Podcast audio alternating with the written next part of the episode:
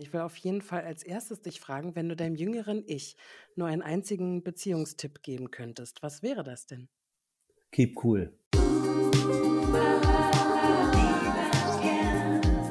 Willkommen bei Apropos Beziehung, dem Podcast über das schönste Gefühl der Welt und die bunten Facetten von Beziehungen.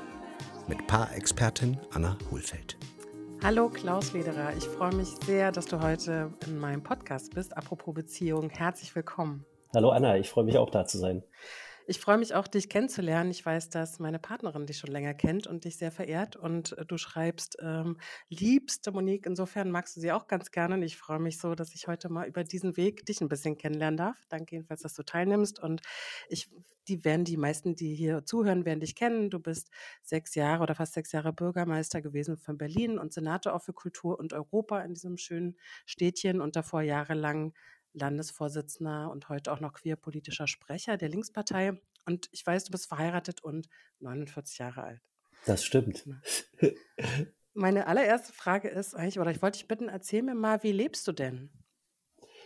Also das kann man gar nicht mehr so, ähm, also vor, vor einem halben Jahr hätte ich dir gesagt, auf der Überholspur. Ähm, das heißt also, zu Hause spiele ich, also zu Hause ist ein Aufenthaltsraum, um zu übernachten und um am Wochenende, wenn man mal die Zeit hat, ähm, mit meinem Liebsten hier rumzuhängen, äh, auch mal zu kochen und so weiter. Aber äh, die Wohnung ist im Laufe der Zeit ziemlich, ähm, also man hat es auch, also ich habe jetzt erstmal angefangen, meine Wohnung aufzuräumen. Das heißt also, ich habe angefangen, Bücher auszumisten. Ich ähm, gebe zu, dass ich dabei auch einen Haufen Staub gefunden habe, ähm, weil schon als Landesvorsitzender und dann natürlich auch noch mal viel dichter und viel krasser als Senatsmitglied war die Wohnung und äh, ja äh, Ordnung in der Wohnung und so äh, war nicht der, stand nicht im Vordergrund, sondern wir haben über die Jahre hinweg, weil man hier drin einfach lebt, äh, dafür gesorgt, dass die Wohnung sukzessive äh, voller geworden ist. Äh, es kamen immer mehr Bücher dazu, es kamen immer mehr Klamotten dazu und das alles auszumisten, ist, das mache ich jetzt gerade. Das heißt also, äh, ich kriege gerade den Switch hin, ich bin jetzt einen guten Monat raus aus der voll krassen Überholspursituation. Bin jetzt Abgeordneter, Hinterbänkler, wie man so schön sagt. Also ich sitze in der letzten Reihe links außen. Du hast es ja selber schon gesagt, ich mache Queerpolitik, ähm, bin im Ausschuss für Gesundheit und Pflege und nutze ansonsten im Augenblick mal die Zeit, um den Kopf wieder gerade zu kriegen. Und zum Kopf gerade kriegen, das ist wie beim, äh, beim Frühlingsputz, beim Frühjahrsputz. Äh, dazu gehört eben auch, ähm, hier Ordnung äh, reinzukriegen und sich auf das zu konzentrieren, was man wirklich braucht und nicht ähm, auf alles, was hier so ist. Und am Ende sieht man den Wald vor Bäumen nicht mehr. Also im Augenblick habe ich sozusagen eigentlich eine sehr schöne Zeit. Oskar und ich äh, machen wieder mehr zusammen, äh, obwohl er jetzt krasserweise mehr zu tun hat als ich. Da kommen wir bestimmt auch noch hin. Also jetzt verkehren sich die Rollen ein bisschen. Und äh, ja, also insofern jetzt kommt dann eine neue Zeit und ich freue mich auf die neue Zeit und äh, habe auch schon ein paar Ideen, was ich da mache. Aber es wird definitiv ein anderes Leben sein, als es in den vergangenen Jahren, inzwischen muss man fast sagen, anderthalb Jahrzehnten war. Über die Herausforderungen in der Zeit, auch gerade auch auf die Beziehung guckend, werden wir natürlich gleich nochmal sprechen. Ich will auf jeden Fall als erstes dich fragen, wenn du deinem jüngeren Ich nur einen einzigen Beziehungstipp geben könntest, was wäre das denn? Keep cool. Also sei entspannt. Ähm, mach dir nicht so große Sorgen, mach dir nicht so große Gedanken, sei nicht so verkopft, äh, sondern lass dich einfach auf die Dinge ein äh, und dann wird das schon. Äh, und ähm, für mich war das ein langer Lernprozess, ähm, auch in dieser Beziehung. Und inzwischen ist das das Schönste, was ich mir vorstellen kann und wir leben gut damit. Jetzt gerade hast du ja eine ganz heiße Phase hinter dir, wenn du sagst, so, du hast irgendwie auf der Überholspur gelebt, dann hört sich so an, als wärst du gar nicht so ganz cool gewesen. Ähm, was würdest du denn sagen, welche Herausforderungen haben sich denn durch deinen Beruf als Politiker so für deine Beziehung ergeben? Naja, also das, das war schon im Landesvorsitz so und äh, ist dann äh, in der Regierungsrolle noch mal krasser geworden, dass also als Landesvorsitzender, ich hatte kaum Wochenenden zum Beispiel, weil und auch die Abende waren immer voll, ja, weil äh, Parteileben, ähm, politisches Leben, Ehrenamt spielt sich natürlich nicht in der Woche tagsüber ab, sondern spielt sich an den Wochenenden ab, spielt sich in den Abenden ab. Ähm, das heißt also, ich äh, war schon ziemlich viel unterwegs. So die letzten beiden Jahre kam noch dazu, dass äh, mein Mann Oskar äh, sich um eine Stelle beworben hatte und die Stelle nur in Bonn bekommen hat das heißt, da war das dann so, dass er in der Woche weg war und am Wochenende war er hier.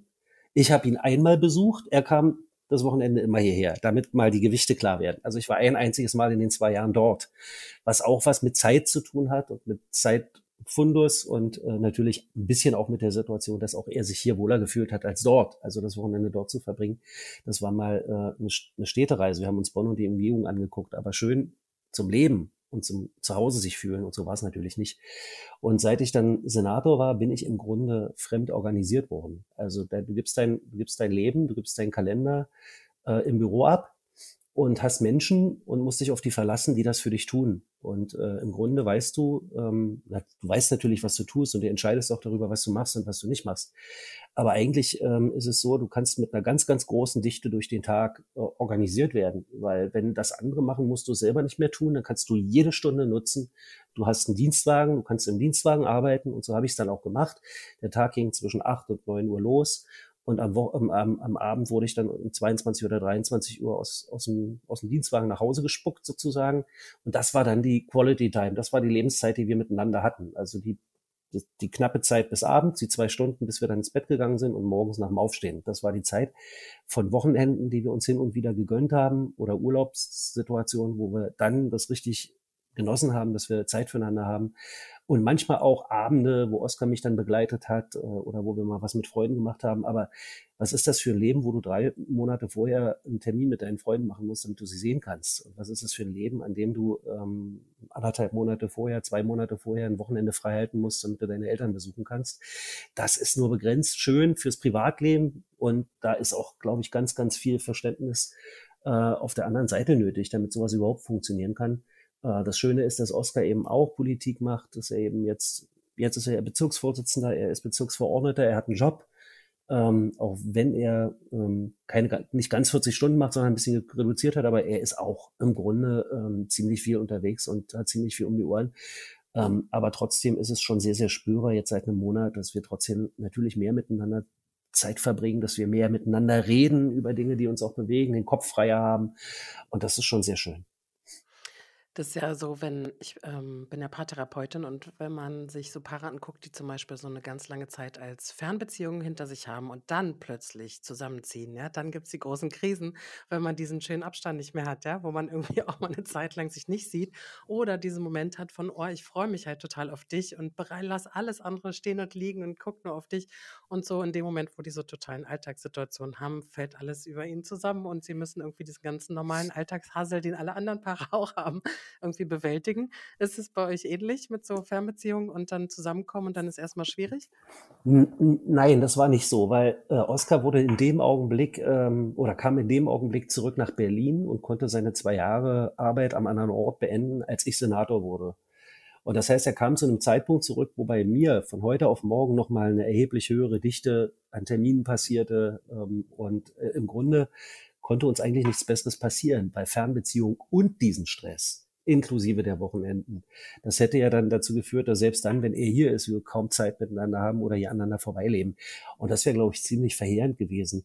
Jetzt ist es eher so, dass äh, gewesen, dass er kam zurück, ich fing mit dem anderen Job an und das war ganz schön, weil wir dann doch in einer Situation, wo es bei mir sehr viel dichter wurde, nochmal sehr viel dichter wurde, äh, was ich vorher kaum für möglich hielt, dann er aber hier war und wir dann auch Zeit miteinander trotz alledem hatten und uns jeden Abend sehen konnten, nahezu jedenfalls, wenn ich nicht nach 0 Uhr kam, äh, oder eben auch jeden Morgen begegnet sind. Und es ist ja, also irgendwann mit dem morgens aufstehen und so, das ist ja auch so eine Sache. Also wer geht wann ins Bad, ne? So, ähm, äh, egal, ob man groß miteinander redet und morgens ist bei uns beiden nicht so. Wir sind dann nicht die gesprächigsten, wenn es losgeht, aber man sieht sich, ja, und man, äh, man hat die drei Augenblicke, die hat man, äh, um sich gegenseitig zu demonstrieren. Schön, dass du da bist, wunderbar. Ähm, wie wird dein Tag heute? Toi, toi, toi. Und wenigstens sowas abzusprechen, was man ja auch braucht, damit die Dinge gut miteinander harmonieren. Und hattet ihr so eine Gewöhnungsphase bis zu dem Zeitpunkt, wo es jetzt so war, dass du dann ähm, auf diese Überholspur gegangen bist? Also konntet ihr euch so ein bisschen darauf vorbereiten oder habt ihr es bei anderen erlebt, was da so auf euch auch als Beziehung zukommt? Naja, wir sind sehr lange zusammen. Und äh, als wir uns kennengelernt haben, war Oskar noch in der Ausbildung und ich war ähm, im Studium. So und äh, da, das war die Zeit, in der wir uns aneinander gewöhnt haben. Und wenn man solche Veränderungen gemeinsam erlebt, Äh, und wenn solche Veränderungen auch gemeinsam gestaltet werden müssen und man auch gemeinsam darüber entscheidet, machst du das jetzt oder lässt du davon die Finger, dann ist das eine andere Geschichte, glaube ich. Weil äh, jede dieser Veränderungen, es war so ein Step by Step, es wurde immer intensiver, immer intensiver. Und jetzt ist halt die Situation, dass es äh, auf einen Schlag, das war eine ziemliche Vollbremsung, von heute auf morgen sehr viel ruhiger wurde. Und äh, jetzt ist eher so, dass wir uns mit dieser neuen Situation gerade arrangieren und äh, die aber als extrem positiv empfinden. Ähm, ich für meinen Teil, also wir haben hier auch zu Hause immer, was sozusagen so die, äh, die Care-Arbeit angeht, eigentlich eine gute Arbeitsteilung.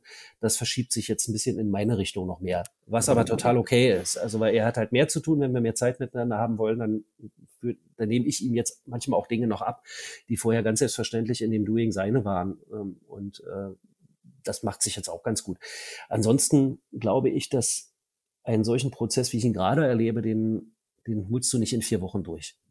Sondern ich glaube, das wird bestimmt noch ein halbes, ein Dreivierteljahr dauern, bis ich, äh, so wie, wie ich mich ein halbes, Dreivierteljahr an diese Situation rangetastet und gewöhnt habe, so wird es jetzt sicherlich auch seine Zeit brauchen, bis, bis, bis ich wieder merke, irgendwie, hallo, das ist, äh, das ist jetzt vorbei und du kannst mal ganz entspannt an die Dinge jetzt auch rangehen und die Dinge sehr, sehr viel ruhiger und sehr, sehr viel ähm, ja, also bis, bis dahin, ich schlafe besser. Äh, also ich habe von einem auf den anderen Tag aufgehört, morgens um vier oder um fünf auch mal wach zu werden, weil die Dinge im Kopf rumrotiert sind. Das ist alles vorbei. Also ähm, man hat, man entwickelt eine ziemliche Stressresistenz in einer solchen Situation. Ich hoffe mal, dass äh, ja die Hornhaut jetzt wieder ein bisschen dünner wird, ich mir ein Stück die Stressresistenz aber trotzdem bewahre. Auf jeden Fall hilft ja so ein Sortieren und in Ordnung machen in seinem engeren Umfeld, um wieder aus einem klaren Kopf zu kriegen. Ich glaube, das ist eine total gute Strategie, die er jetzt gerade gewählt. Vielleicht aus Not, um mir überhaupt erstmal zu gucken, was habe ich da alles so angesammelt. Aber es ist auf jeden Fall immer auch so ein Coaching-Tipp, den man kriegt, wenn man selber so belastet oder voll ist, dass man sagt, mach dir erstmal einen ordentlichen Schreibtisch, mach erstmal ein bisschen Platz, so wieder auch in deinem Umfeld, räum mal wieder ein bisschen auf, dann kriegst du innerlich auch wieder ein bisschen mehr Klarheit und Struktur. Also bei mir war das eigentlich eher, äh, dass ich von dem Tag an, wo klar war, das ist jetzt vorbei. Und das war ja eigentlich von dem Tag an, wo klar war, Franziska Giffey will jetzt mit Kai Wegner, äh, dass ich in dieser Situation plötzlich Dinge wieder gesehen habe, äh, die mir jahrelang, die ich zwar auch gesehen habe, aber die ich geflissentlich übersehen habe, wie zum Beispiel den Staub auf den Büchern.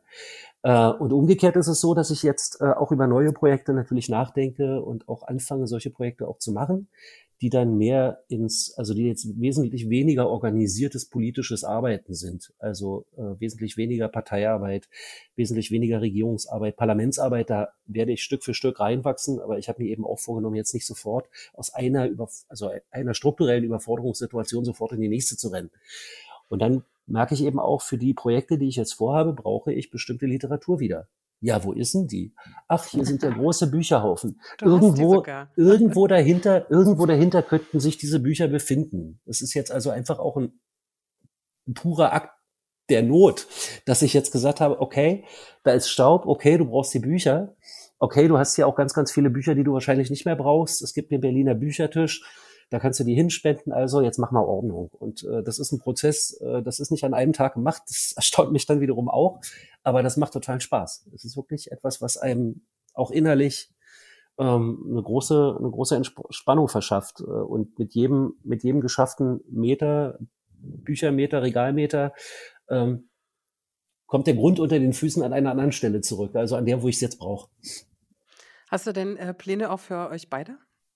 Wir haben einige Pläne. Also zum einen, äh, ähm, die, also wir haben ein privates Projekt, über das ich jetzt hier gar nicht unbedingt reden will. Ähm, das haben wir schon etwas länger. Äh, das haben wir schon seit zwei Jahren. Das ist etwas für die lange Entfernung und um das wir uns jetzt auch kümmern. Und ähm, aber das ist so ein, so ein Plan, der, der hat eine längere Halbwertszeit. Also weil weder Oskar noch ich morgen aufhören zu arbeiten. Ähm, wohl aber eine Situation entstehen kann, wo ich vielleicht auch mal für einen längeren Zeitraum woanders arbeiten kann. Also muss man sich Bedingungen dafür schaffen und soll aber auch zum Erholen da sein. Also muss auch Oscar äh, damit äh, mitziehen und müssen wir das gemeinsam machen und entscheiden.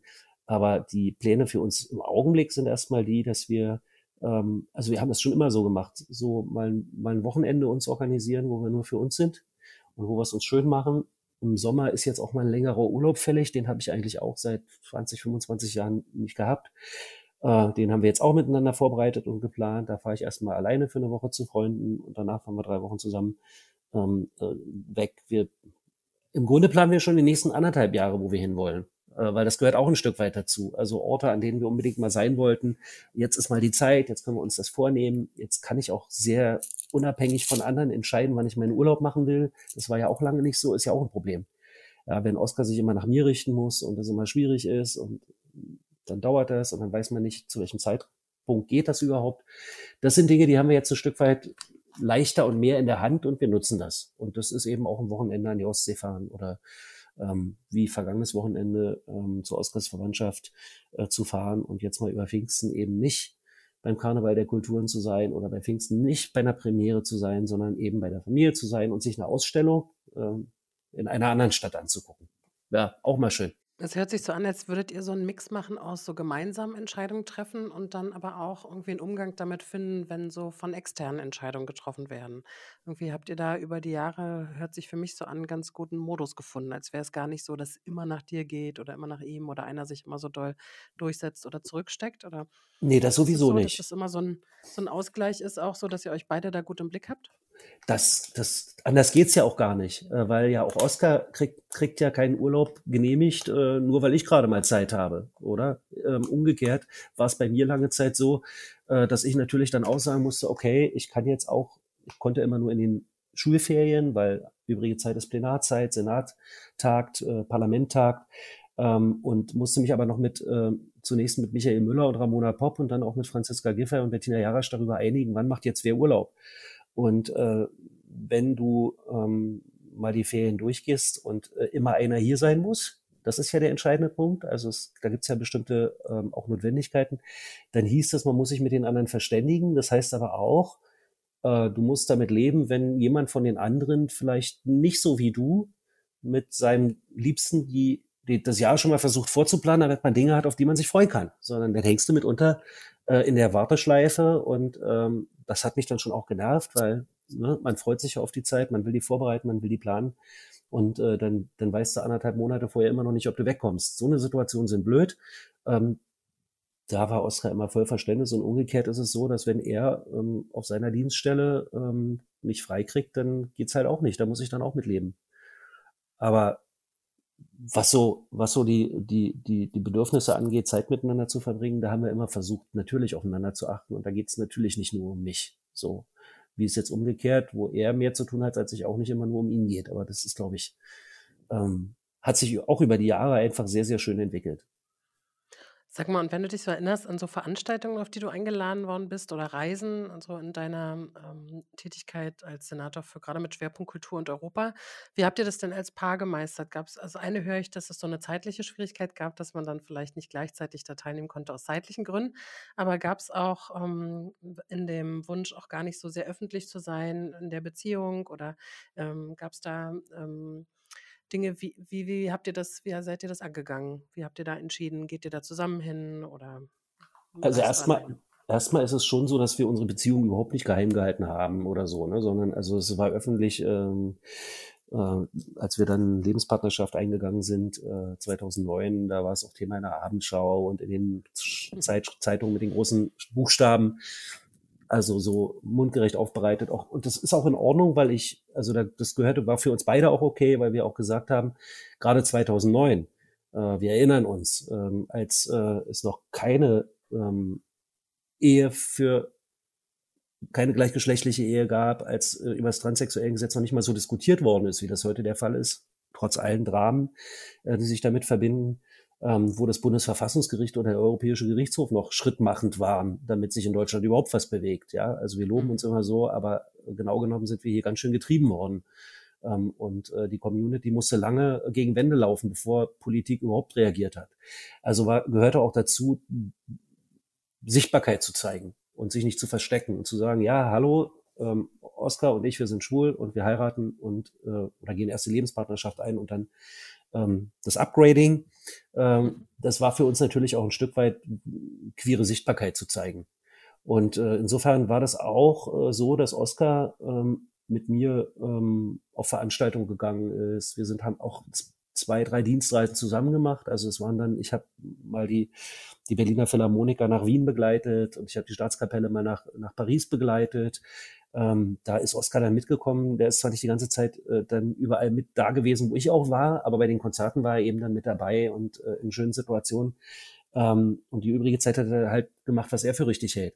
Also das haben wir eigentlich immer danach entschieden, ob Oscar Lust hat und ob Oscar da kann. Und wenn das ging und wenn sich das ermöglichte, dann haben wir es so gemacht. So eine, eine Japan-Tour, drei Tage lang mit einem, ähm, mit einem DSO, da, das war dann eher nichts, weil das war eigentlich mehr Stress als Erholung oder mehr Stress als Entspannung, ja. Mhm. So, und äh, genauso haben wir es mit den Abendterminen gehalten. Also ich meine, Oskar hat auch noch ein Leben. Und wenn du jeden Abend unterwegs bist, wenn du jeden Abend äh, Ausstellungen eröffnest, äh, wenn du ähm, ähm, Festakte äh, mitgestaltest, wenn du in ein Theater gehst, wenn du in ein Konzert gehst, ähm, da war das dann irgendwann so, ich wusste ungefähr, worauf er Lust hat. Ähm, und dann haben meine Mitarbeiter, MitarbeiterInnen im Büro auch gewusst, äh, worauf er Lust hat. Und dann ähm, wurde das per Mail, dann wurde er gefragt, hast du Lust mitzukommen? Also so haben wir das gemacht, weil es gar nicht anders geht. Mhm. mein Leben habe ich nicht mehr selbst organisiert. Und äh, so ist Oskar dann eben zu bestimmten äh, Konzerten oder zu bestimmten Veranstaltungen mitgekommen und zu anderen eben nicht. So. Und Ja. gab es äh, in Ländern, also wenn ich jetzt, ähm, ich habe gelesen, dass du auch in Frankfurt-Oder aufgewachsen bist. Ich habe selber in Frankfurt-Oder studiert lange. Ich kenne mich da gut aus in dem Ort und weiß auch um die Nähe zu Polen und so. Und ich kann mir das total gut vorstellen, dass du auch eingeladen worden bist zu Veranstaltungen oder auch zu Auftritten oder zu Begegnungen in Polen. Gab es da irgendwie Reaktionen auf dich, ähm, ob, aufgrund deines Schwulseins? Also ich bin als Landesvorsitzender und äh, damaliger schon queerpolitischer und rechtspolitischer Sprecher meiner Fraktion mal mit nach Warschau gefahren äh, zu einer äh, Pride-Demonstration ähm, zu einem Zeitpunkt, wo diese Demonstrationen äh, noch nicht selbstverständlich von der Polizei so geschützt wurden, wie man es erwartet hätte. Und wie es heute auch ist übrigens. Und wie es heute also, auch wieder ist, muss man bedauerlicherweise mhm. sagen. Äh, und äh, da ähm, ist Oskar aber nicht mit dabei gewesen, sondern da war ich dann mit Freundinnen und Freunden da und äh, da haben wir schon äh, ordentlich ähm, Situationen gehabt, die also die alles andere als schön waren. Ja? Ähm, und äh, ansonsten, wenn ich nach Polen gefahren bin als äh, Europa- und Kultursenator, äh, dann waren das, äh, dann ich war in Wrocław, ich war in Gdansk, äh, dann waren das in der Regel ähm, doch sehr intensive Programme, die da vor Ort waren und auch weniger Kultur, nicht nur, aber auch äh, andere Gespräche zu anderen Themen.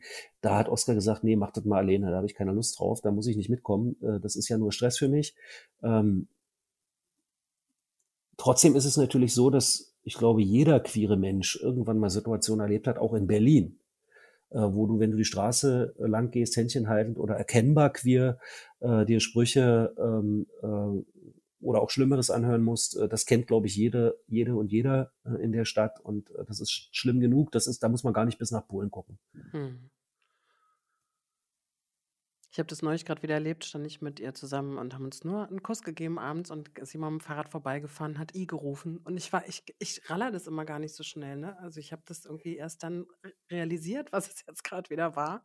So, und ist ja noch einer der harmlosesten Sachen, die wir so zusammen auch erlebt haben.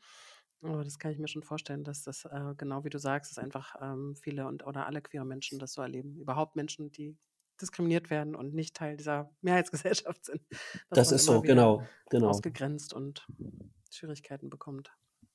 Und wenn man überlegt, dass die Mehrheitsgesellschaft im Grunde äh, zusammengerechnet äh, inzwischen schon die Minderheitengesellschaft ist, äh, und wenn man überhaupt versteht und begreift, dass Menschen mehr sind als nur eine Eigenschaft zu haben, ähm, also wir können uns in Berlin die aktuellen äh, Registerdaten angucken. Wir können uns den Maneo-Report angucken. Wir können uns ähm, die Rückmeldungen aus den Communities angucken, äh, wenn man es auf queere Menschen bezieht. Ähm, wir können aber auch gucken, äh, wie, wie MigrantInnen hier in Berlin, äh, was die hier auszustehen haben. Also bedauerlicherweise erleben wir ja im Augenblick tatsächlich tendenziell eher einen Backlash. Also mehr rechtliche Gleichstellung führt nicht automatisch zu mehr gesellschaftlicher Akzeptanz. Ähm, und äh, rechtliche Gleichstellung ist ja bei vielen Menschen, äh, die als MigrantInnen hier sind, äh, als Geflüchtete hier sind, noch weit entfernt, noch eine weit entfernte Vorstellung. Da sind wir zumindest in Teilen äh, als queere Menschen äh, deutliche Schritte weiter und trotzdem hat man, und das ist erstaunlich, äh, immer noch erstaunlich, ähm, diese Ressentiments, man hat diese, ähm, diese Vorbehalte, auch diese Aggression, äh, die Menschen ausleben und äh, das ist, ja, also genug zu tun weiterhin. Das glaube ich auch. Du hast ja jetzt gerade gesagt schon, dass ihr euch auch entschieden habt für den Schritt Ehe für alle und, und hast gar nicht Ehe für alle genannt. Ähm, warum nicht?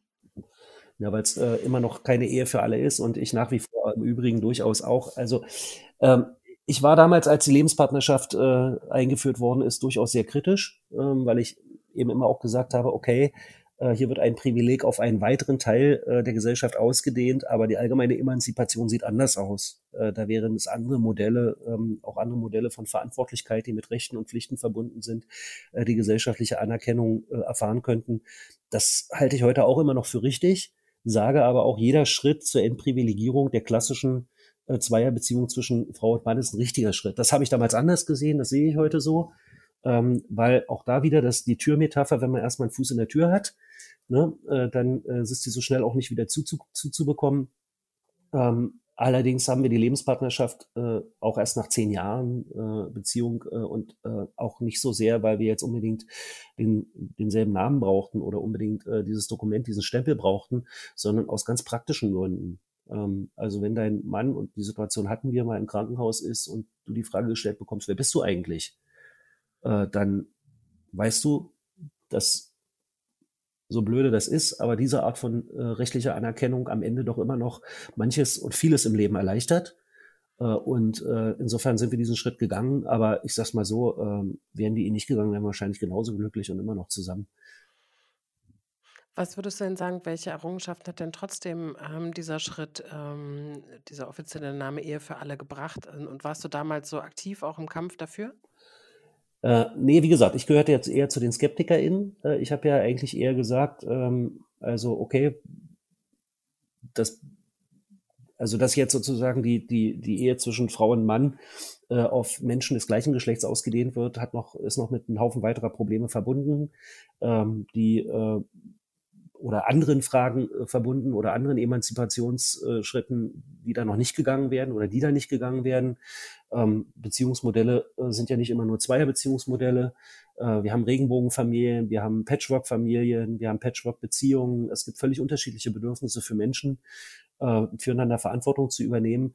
Und äh, deswegen, wie gesagt, fand ich die Orientierung an der Ehe äh, als klassischer ähm, äh, ja zum einen christlich und zum zweiten bürgerlich äh, normierter Form des Zusammenlebens von Menschen nicht unbedingt äh, das Nonplusultra. So, deswegen habe ich damals äh, zumindest zum Zeitpunkt, äh, wo die Lebenspartnerschaft erkämpft worden ist, noch nicht dafür gekämpft. Wofür ich dann gekämpft habe, ist im äh, Anschluss daran, äh, dass die ähm, Gleichstellungsschritte äh, zur Angleichung der Lebenspartnerschaft Richtung Ehe, dass die gegangen werden. Also ich habe damals zum Beispiel, als äh, der Europäische Gerichtshof in Versorgungsangelegenheiten für Hinterbliebene entschieden hat, hier in Berlin durchgesetzt, dass es auch in Berlin für die Beamtinnen und Beamten passiert. Das war das erste Bundesland damals, das es gemacht hat.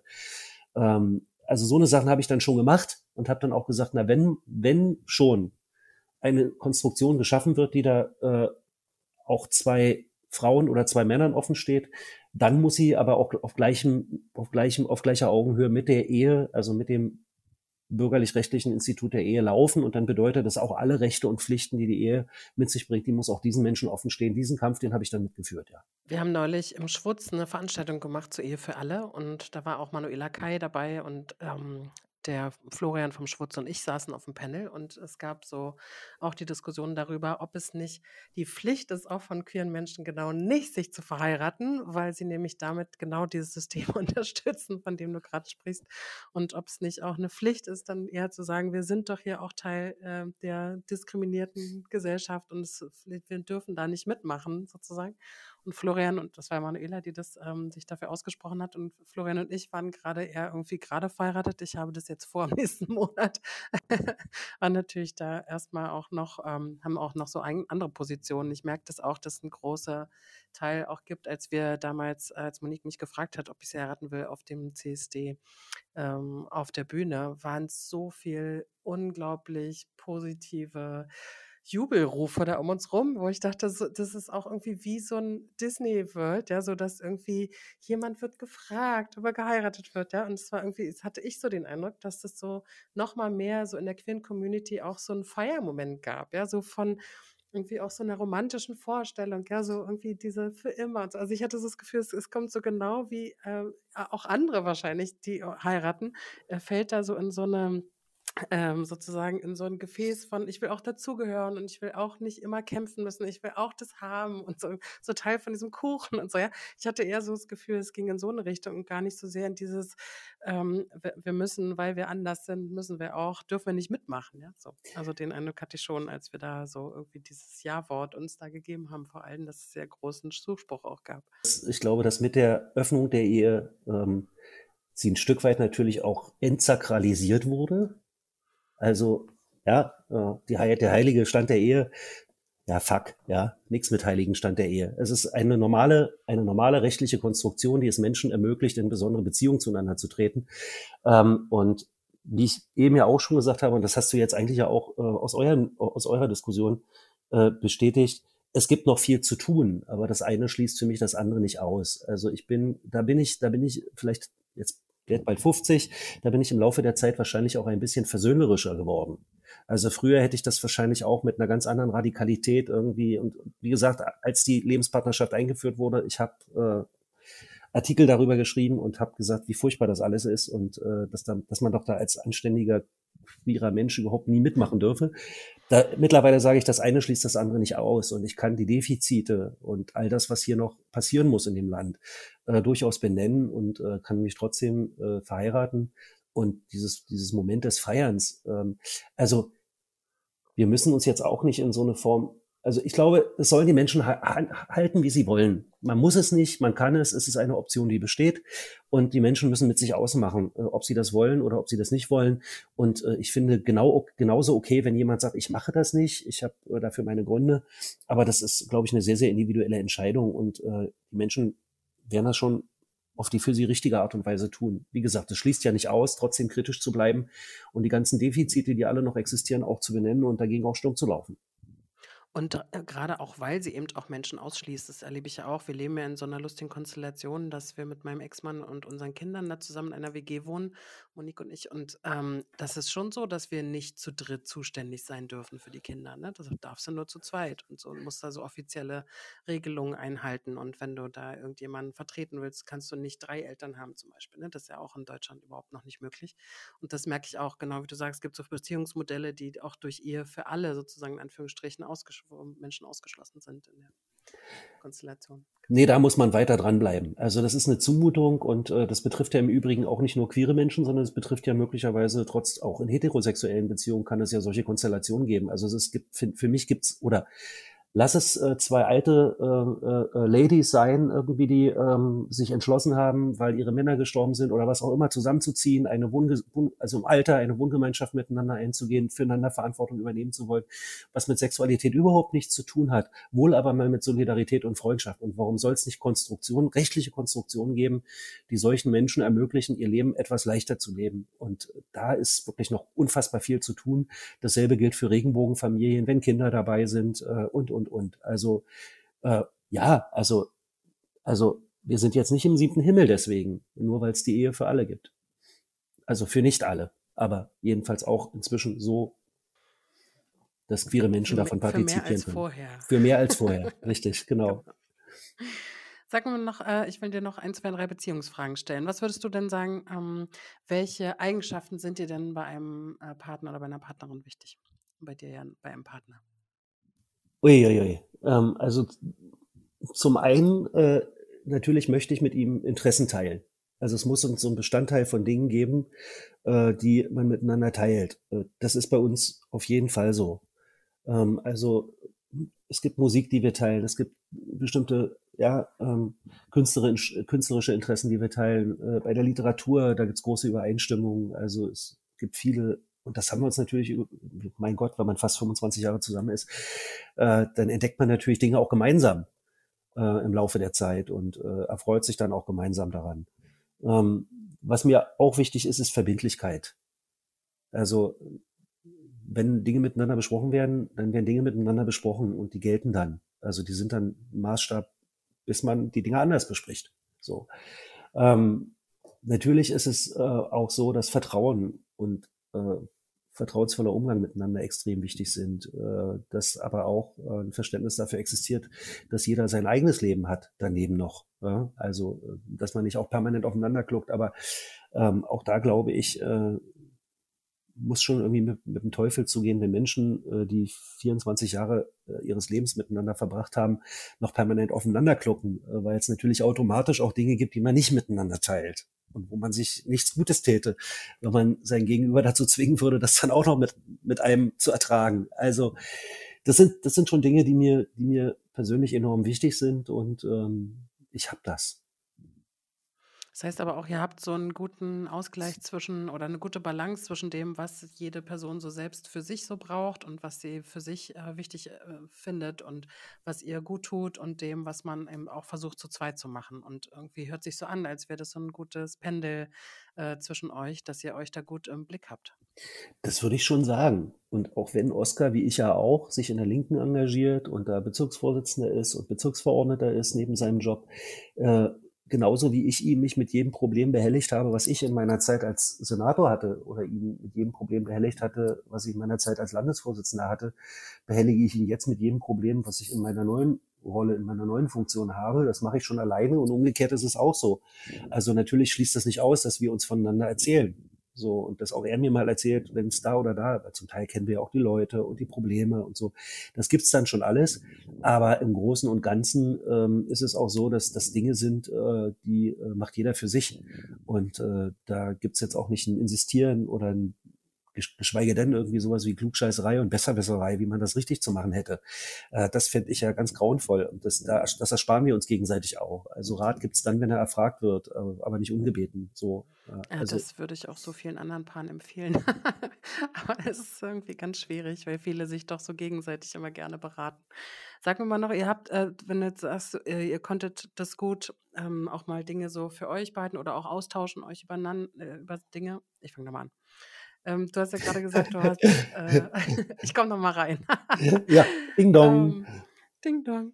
Du hast ja gesagt, dass äh, es Themen gab, die ihr besprochen habt, aber ihr habt euch nicht mit allem behelligt. Gab es denn auch so Vorgaben aus deiner beruflichen Perspektive, wo dir auch gesagt worden ist, das darfst du auch nicht teilen? Also hattest du auch so Geheimhaltungspflicht-Dinge?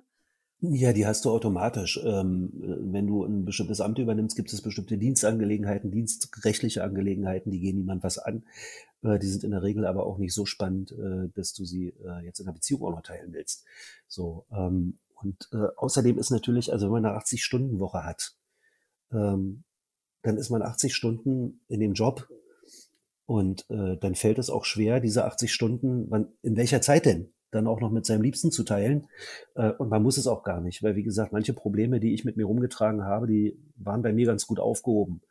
Ähm, irgendwann kommt so ein Punkt, wo man in einer Stress- oder Überforderungssituation, ich hatte als Landesvorsitzender auch mal eine akute Burnout-Situation. Äh, das habe ich mit ihm natürlich geteilt, darüber haben wir natürlich geredet. Äh, das muss in der Beziehung, glaube ich, auch gehen und dafür ist sie auch da. Aber ähm, Einzelpersonalangelegenheiten aus dem Senat oder ähm, äh, irgendwelche, irgendwelche Gespräche, die wir auch auf Koalitionsebene hatten, äh, wo man Vertraulichkeit vereinbart hat, das war in der Regel auch nicht spannend äh, genug und austausch, austauschenswert genug in der Beziehung. Nee, wir haben die Zeit tatsächlich für andere Dinge, für schönere Dinge genutzt. Aber natürlich kann eine Situation entstehen, wo man Unterstützung oder Hilfe braucht oder wo es wichtig ist, äh, zu sagen, du, das musst du jetzt mal wissen, äh, weil du vielleicht sonst Dinge nicht einordnen kannst, wie es mir gerade geht oder warum ich so oder so drauf bin.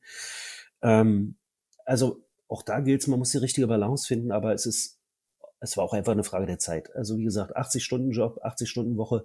Wenn du dann mal Zeit miteinander hast, dann fängst du in dieser Zeit nicht auch noch an, über diesen Kram zu reden. Bist du auch froh, wenn du mal ein bisschen private Gespräche hast genau. und irgendwie jetzt vielleicht auch gar nicht sprechen musst. genau. Das ist wahrscheinlich auch. Ähm, ich habe äh, die Erfahrung bei Paaren, die zur Minipaartherapie kommen, dass ein großer Teil davon kommt, wenn sie so ungefähr 20 Jahre Beziehungszeit haben, als gäbe das nochmal so eine Zäsur, ja, dass man nochmal sagt, will ich mit dir nochmal so lange zusammen sein? Ja, ich habe sowas sogar so einen Satz entwickelt, 20 ist das neue sieben, weil immer alle ja sagen, siebte Jahr, ja. Oh ja, bin ähm, ich ja ähm, froh, dass wir drüber sind. offensichtlich habt ihr ja das gut umschifft.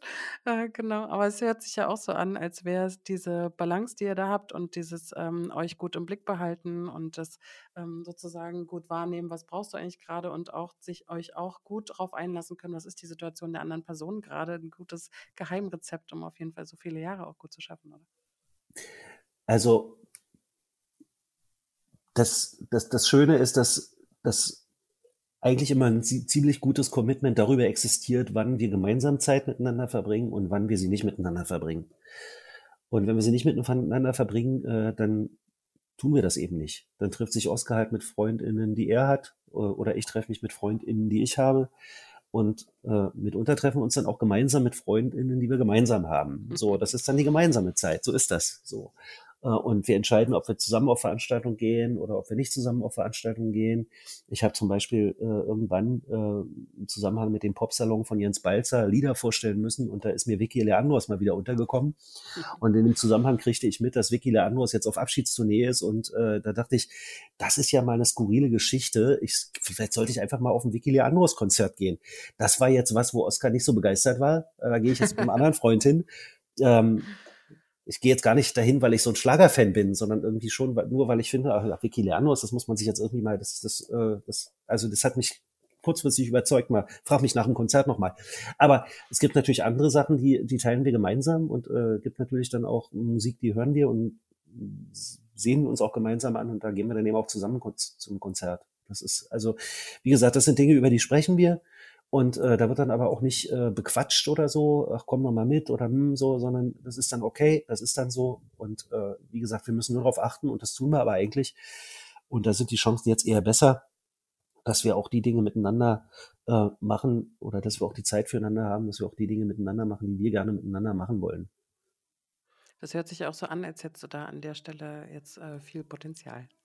Auf jeden Fall. Das ja zumindest zeitlich äh, auf jeden Fall da jetzt ja. erstmal einen Moment lang wieder euch damit auch beschäftigen können. Sag also es gibt jetzt auch keinen Zettel, nee, ganz kurz, es gibt auch keinen Zettel, wo drauf steht, äh, was wir jetzt noch so alles machen wollen. Nee, aber, aber, äh, aber es ist schon so, dass es natürlich auch Dinge gibt, wo wir über die letzten Jahre immer mal gesagt haben, ah, oh, das müssten ja, wir eigentlich unbedingt mal machen.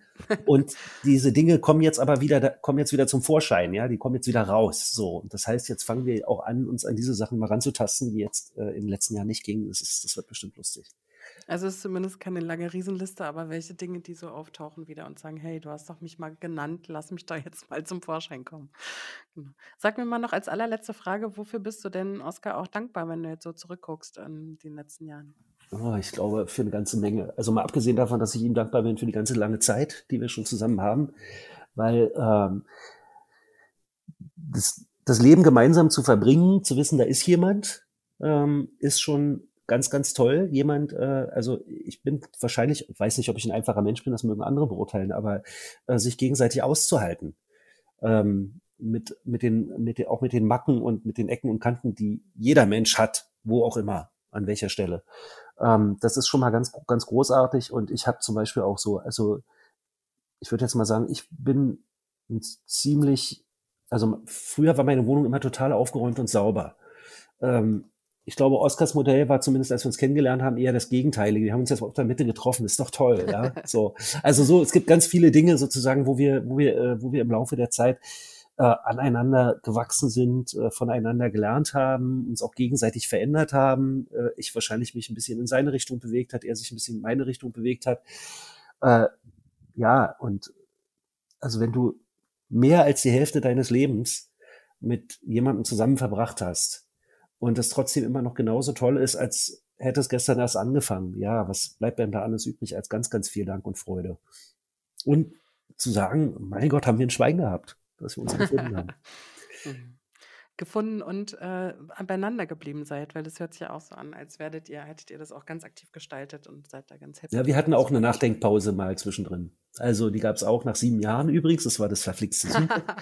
äh, für ein halbes Jahr mal eine Pause und ähm, vielleicht ist das auch eine Situation, wo man dann nach 20 Jahren nicht nochmal anfängt, drüber nachzudenken, wenn man schon mal ein halbes Jahr Zeit hatte, äh, darüber nachzudenken, ob es nicht vielleicht doch besser wäre, man Du musst es ja nicht wie Christian Wolf machen. Er hat seine Frau, glaube ich, dreimal geheiratet oder so. ich glaube auch. das kann sein. Genau. Aber immer wieder so einen Moment zu haben, äh, und dazu bieten sich ja auch so Pausen an, die das Leben einem gibt, drüber nachzudenken, zu sagen, so, hey, bin ich happy noch mit dir und sonst auch wieder zu justieren. Das hört sich auch so an, als würdet ihr das auch so machen. Immer mal wieder zu gucken und dann wieder sich zu entscheiden, sich wieder zu, aufeinander zuzubewegen, aber auch immer wieder genug Platz auch zu lassen für die Entwicklung der Einzelnen. Das gefällt mir voll gut. Danke, Klaus, fürs Teilhaben lassen und dass du mit mir so viel über eure Beziehung gesprochen hast und über dein Leben. Und ich wünsche auf jeden Fall dir und euch, dass jetzt genug Platz ist für diese ganzen kleinen Dinge, die sich jetzt so an die Oberfläche begeben und äh, den Staub gut ähm, gelöst kriegst von den Büchern und wieder ganz in so einen aktiven Modus auch kommst, dem, von dem man dich erkennt. Naja, wir sehen uns. Toi, toi, toi. Ja, und wann, wann ist bei euch eigentlich soweit? Am 1. Juli. Wunderbar. Also nur noch einen Monat. Ah. ja, genau. toi, toi, toi euch beiden Vielen und äh, wir sehen uns. Es ist ja bald wieder Pride Week. Genau, ich freue mich auf dich. Alles Gute. Tschüss. Tschüss.